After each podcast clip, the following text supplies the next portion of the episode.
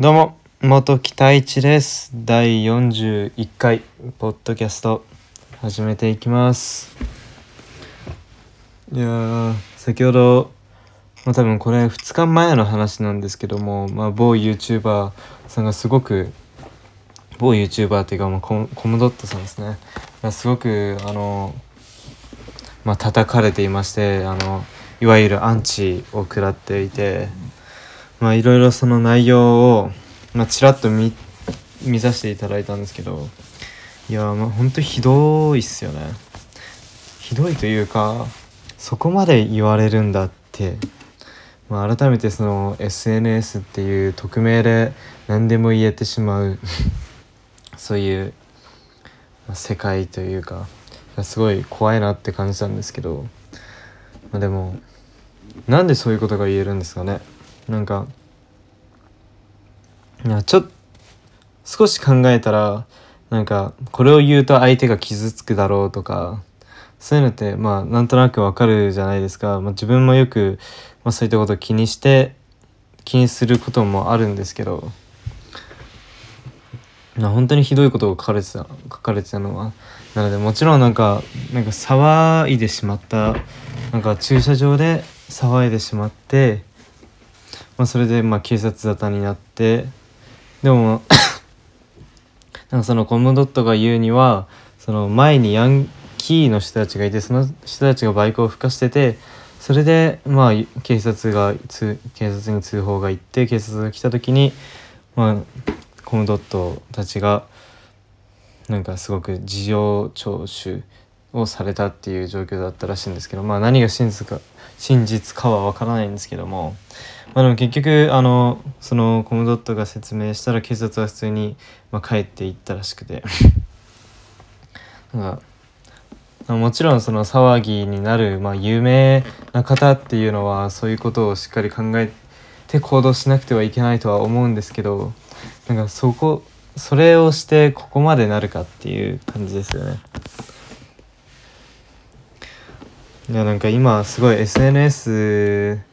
ていうのはすごい便利は便利ですよ。すごく自分もやっぱり YouTube であったり Twitter であったり Instagram であったりもちろんその情報を得るために使ったりだとか、ま自分今映像の仕事をしているのでその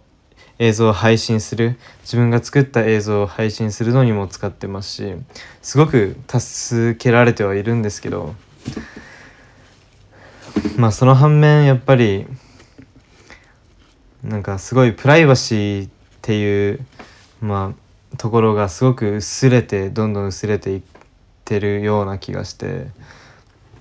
まあすごく怖いなって。怖いまあもちろん自分がアンチを受けたわけではないので何とも言えないそのその人たちの気持ちにはなることはできないですけどでもまあ考えればまあ分かることだとは思うので。うん。単純に、まあ、さなんか殺害予告とかもされているらしくて。単純に怖いですよね。多分その殺害予告してる人たちは単純にうんなんかアンチをする人はなんかそのその有名人の人たちの不幸をまあ嬉しがってまあアンチをまあ悪いバッドコメントをするっていうのは多分その人たちよりも上の立場に立ったっていうそういう気持ちになりたいのかなって。なんか自己嫌意欲っていうんですかね。それをすごく高めたいのかなって。まあまあ自分はそう考えてるんですけども。なんか難しいですね。本当にいろんないろんな人がいるのでまあもちろんいろんな人がいるということは、まあ、いろんな考え方があるということで、まあ、一概に何が正しいか分かんないですけどでもどう見たってまあやっぱり間違ってる。アンチはおかしいとは。うん。まあもちろん騒ぎになるようなことをするのもまあもちろん悪いことですけどそれのその不幸をまた倍増させるようなそのたった5ぐらいの悪さをアンチは乗っかることでそれが102030と倍増してってやっぱりその人たちの印象っていうのはやっぱりどんどん悪化していくんですよね。うんなので まあでもそれが今の世の中世の中というかなので何とも言えないんですけどももうアンチがいなくなるっていうことはあまり望まないで違う方法を考えた方がいいのかなってすごく今思っております。まあてな感じでまあ最初少し暗い話になってしまったんですけど第41回ポッドキャストを始めていきます。ということで本日のテーマなんですけど皆さんは好きなものを先に終わらせるかそれとも終わらせる派ですかっていう話なんですけど、まあ、これもなんかよく試験とかでも、まあ、すごく分かりやすい例で言うとその学生時代の定期試験でその試験の前日になって危機感を感じてやり始めるまあ徹夜型ですね。かそれとも1週間前からコツコツコツコツとやっていく派ですかというまあ話なんですけど。まあ自分はあの基本的にそのまあコツコツ派なんですけどまあその徹夜型ではなかったんですね。それは自分結構心配性っていうのもあるんですけどなんか徹夜まで行けないんですよね。行きたくても。やっぱりもちろん誰しもが勉強はやりたくないですけどまあそれはやっぱりその試験はやっぱりいろんなまあ何て言うんですかもちろん指定校推薦だったりを狙っている人はその試験を頑張っていかなきゃいけないですし、まあ、一般受験を考えてる人もやっぱりある程度できていかないと、まあ、まずいですし。まあ人によってやっぱりその試験に臨む気持ちっていうのはまあやっぱり異なってくるとは思うんですけどやっぱりクラスに一人はいたじゃないですか。俺徹夜してきたぜっていう。うん、あれが本当か嘘かは分かんないですけど